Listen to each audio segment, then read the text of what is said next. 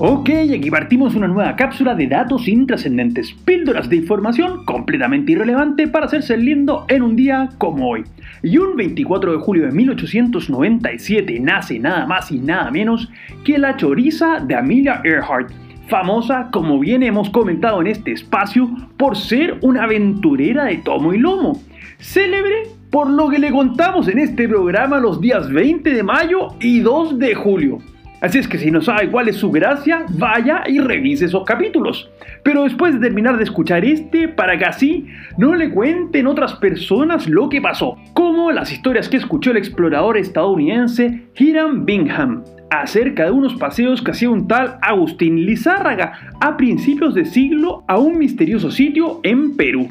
y que lo llevarían a explorar dichos lugares cubiertos de maleza para un 24 de julio de 1911 encontrarse nada más y nada menos que con Machu Picchu, lo cual lo llevaría raudamente a solicitar la autorización del gobierno peruano y a pedir auspicio a la Universidad de Yale y a la National Geographic, para empezar así las exploraciones científicas que permitieron que el sagrado lugar fuera redescubierto. Porque claro, nunca estuvo perdido, solo estaba inexplorado por el hombre, tal y como la luna lugar del cual llegarían un día como hoy de 1969 los recontrabacanes de Michael Collins, Buzz Aldrin y Neil Armstrong, y de quienes ya hemos hablado los días 16, 20 y 21 de este mes. Así que también puede escuchar esos días para enterarse de datos tan intrascendentes de la más grande proeza humana de todos los tiempos como el hecho de que cuando los astronautas llegaron de vuelta a Estados Unidos,